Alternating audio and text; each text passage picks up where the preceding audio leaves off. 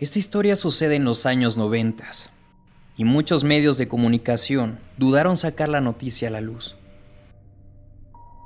Las razones son más que justificadas, porque a veces la naturaleza de un ser humano puede hacer replantearte tus propias creencias. Todo comienza en un asilo para enfermos mentales, un lugar que por su aspecto nada agradable, uno comprendería que ya tiene varios años. En este sitio se encuentra un chico que al parecer ha tratado de suicidarse incontables ocasiones. Sus propios padres, convencidos de este lugar por varios artículos y recomendaciones, lo internan en este sitio con la esperanza de que van a curar la mentalidad de su hijo.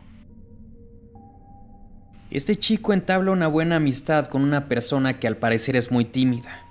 No habla, solo escucha. No es que se pueda decir que realmente son amigos por lo mismo. Este sujeto solo se limita a sentir con la cabeza. Quizás eso es lo que lo llevó a platicar con él. Buscaba lo que mucha gente espera de otra persona confiable, que escuche, que preste atención, y al parecer lo encontró con este sujeto. Este chico veía a su nuevo compañero, de nombre Arthur, con ojos de desazón.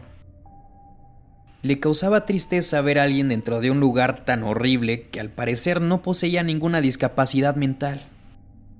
Se veía alguien tímido que simplemente se sentaba en la misma esquina viendo al suelo. Este chico pasaba desapercibido, tanto así que los médicos, los enfermeros e incluso los mismos pacientes conocían muy poco de él. El chico suicida crea un lazo, o por lo menos por su parte hay un lazo.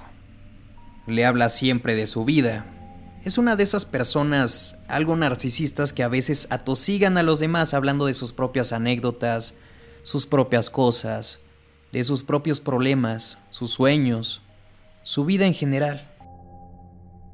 Los enfermeros como veían que se llevaban tan bien, y aparte había una gran mejoría en este chico suicida, los asignaron en una misma habitación.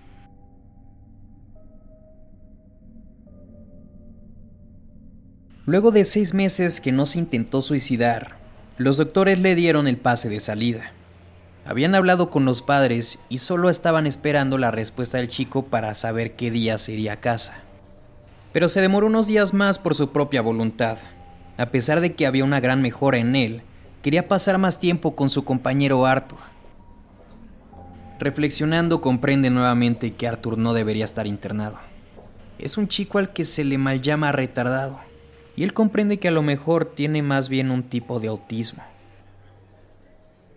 Esto mismo se lo dice a los doctores y al personal, y su propósito se cumple. Convenció a todos de que Arthur estaría mejor afuera que en este hospital.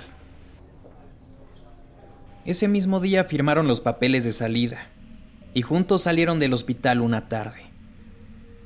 El chico le dijo a Arthur que quizá nunca lo vuelva a ver, y quizá nunca pueda escuchar su voz pero que le gustaría volver a reunirse algún día. Así que le da un papel con su teléfono, su correo electrónico y su dirección. Se dan un fuerte abrazo y cada quien toma su camino.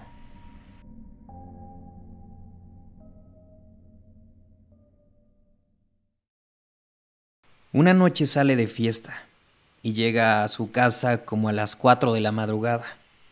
Se había bebido unas cuantas copas, pero no estaba completamente ebrio. De hecho, cuando abre la puerta es capaz de notar la extrañeza en segundos. Su madre, su padre y su hermana menor fueron asesinados.